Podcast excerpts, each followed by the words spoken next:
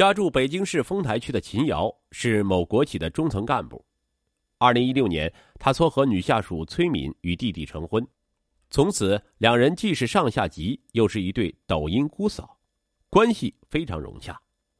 谁知二零一七年，秦瑶的丈夫顾建平投资失败，欠下五十一万债务，夫妻俩因此被人逼债。正当秦瑶绞尽脑汁苦思解困良策时，却无意中得知崔敏的一个惊天秘密，便将弟媳作为解困的利器。秦瑶发现的秘密究竟是什么？他如何掌控弱势的弟媳？他的疯狂又会引爆怎样意想不到的悲剧？二零一六年三月，秦瑶所在的企划部招来一位名叫崔敏的新员工，她漂亮时尚、亭亭玉立，十个指尖涂淡蓝色指甲油。秦瑶一看就来气。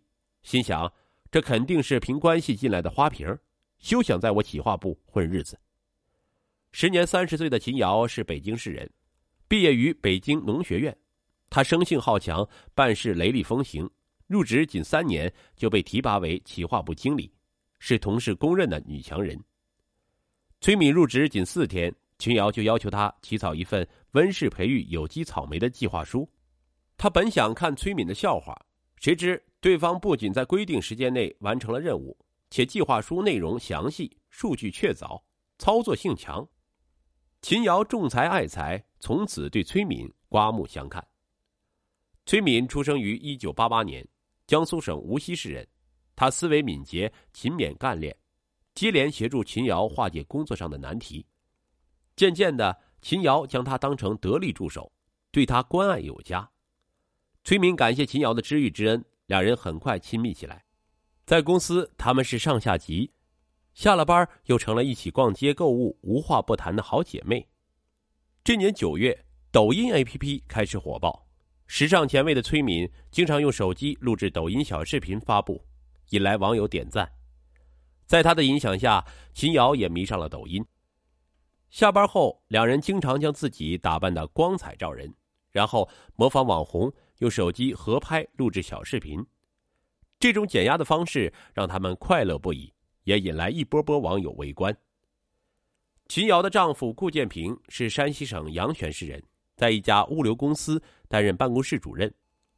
二零一六年十月九日，顾建平去上海出差了，秦瑶去娘家蹭饭，弟弟秦志坚打趣他：“姐，你还挺时髦的，都成了网红了。”秦瑶乐了。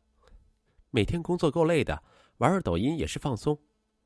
秦志坚醉翁之意不在酒。与你玩合拍那个女孩很漂亮，气质也好。她是谁啊？有男朋友吗？秦瑶如实相告。啊，她叫崔敏，是我部门的员工，目前还是单身状态。我对她有感觉，你给我做红娘好吗？秦瑶迟疑片刻，答应了。在秦瑶看来，崔敏漂亮能干，性格温和。又有着良好的教育背景，与弟弟也算般配，而且外地女孩嫁到北京容易知足，到时婆媳姑嫂都好相处。于是秦瑶极力撮合崔敏与弟弟的恋情。秦志坚一九九零年出生，在科技信息园上班，他身高一米八，外形俊朗，个人条件无可挑剔。崔敏心动了，但有顾虑，觉得自己是外地人，又比秦志坚大两岁。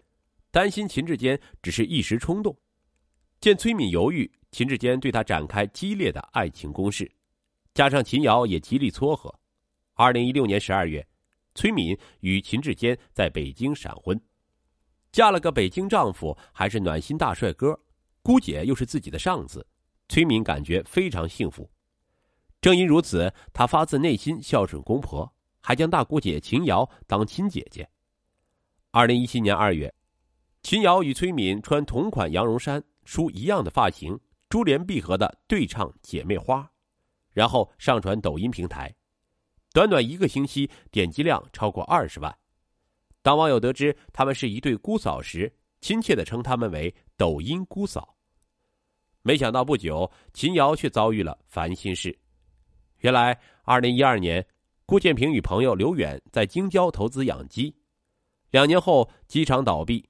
他欠下刘远六十五万元债务，此后两年间，两人省吃俭用还了二十九万元，还欠三十六万元。二零一七年二月二十三日，刘远找上门来，要求顾建平一次性还清。顾建平声称有困难，对方竟要求他卖房还债。性格强势的秦瑶因此怒骂丈夫，夫妻俩天天在家吵架，还闹着要离婚。为不让娘家人揪心，秦瑶没将这事儿向父母和弟弟透露半个字，只告诉了弟媳。崔敏耐心开导他：“姐。”姐夫心里比你还痛苦，别给他施压了。要是发生什么意外，你会后悔一辈子的。秦瑶流着泪听从了弟媳的建议。不久，秦瑶所在单位与深圳某食品公司拟进行项目合作。四月十三日，秦瑶赶赴深圳考察，翻阅该公司的资料时，他意外的在二零一二年领导视察这家公司的一张照片上发现了崔敏的身影。经巧妙探听，秦瑶得知一个天大的秘密。崔敏来北京前，在这家公司做文秘，与副总经理高鹏有过婚外情。崔敏还为他做过人流，对方老婆曾闹到公司来，最后分手时，听说高鹏还补偿了他一大笔钱。崔敏竟然做过别人的二奶，这是对弟弟和整个家族天大的侮辱。秦瑶愤怒了。二零一七年四月十五日，秦瑶返京途中，恨恨的想。崔敏玷污了弟弟和整个家族的清白，必须为自己的行为付出代价。下午四点，秦瑶到家了，她放下行李就准备回娘家告密，孰料法院两名工作人员突然找上门来。我们受刘源委托上门通知你们，半个月内不还清三十六万欠款，就履行司法程序，拍卖你的房产抵债。压力呼啸而来，秦瑶再也没有心思管弟弟的事儿，坐在客厅黯然神伤。顾建平小心与妻子商量：“咱们主动将房子挂牌出售吧，要是被法院拍卖，价格至少要低三分之一呀。”秦瑶呵斥丈夫：“卖了房，我们流落街头吗？”当晚，顾建平喝了很多闷酒，吵着要拿刀自杀。秦瑶拼命劝阻丈夫，身心俱疲。等到顾建平昏睡后，秦瑶也瘫坐在地板上，一动也不想动。晚上十点。秦瑶接到崔敏的电话：“姐，到家了吧？咱妈吃坏了肚子，我陪她打电梯来了。十二点才能回家，明天上午我可能会晚点到公司。”就是弟媳这个电话成了秦瑶的救命稻草，他记上心来。次日，秦瑶将崔敏约到公司附近的咖啡厅。你在深圳与高鹏的事儿，我都知道了。这对之间和我们家是天大的耻辱。那个男人到底给了你多少钱？崔敏脸色顿时惨白，良久，他哭诉追心过往。原来，二零一零年，崔敏大学毕业后去深圳工作，进入深圳某食品公司做文员。他天生丽质，又有大学本科文凭，一些老员工嫉妒排挤他，常在工作中给他设置障碍。崔敏不知流过多少眼泪，幸好公司副总经理高鹏给予他特别关照，从此再没有人敢欺负他。高鹏大崔敏十二岁，广东清远人，自称离异单身。出于感恩和爱慕，二零一一年，崔敏与高鹏偷偷租房同居。二零一四年，已做过两次人流的崔敏要求与高鹏结婚，他这才告诉崔敏自己根本没有离婚，妻子在加拿大给儿子陪读。崔敏将高鹏送给自己的手机名条摔碎，毅然的与他分手。谁知高鹏的妻子得知丈夫出轨的消息后，突然回国，还跑到公司来手撕小三儿，闹的是人尽皆知。出于愧疚，高鹏补偿他二十万元。随后，崔敏辞去工作，回家休整一年后，远赴北京发展，进入秦瑶所在的部门就职。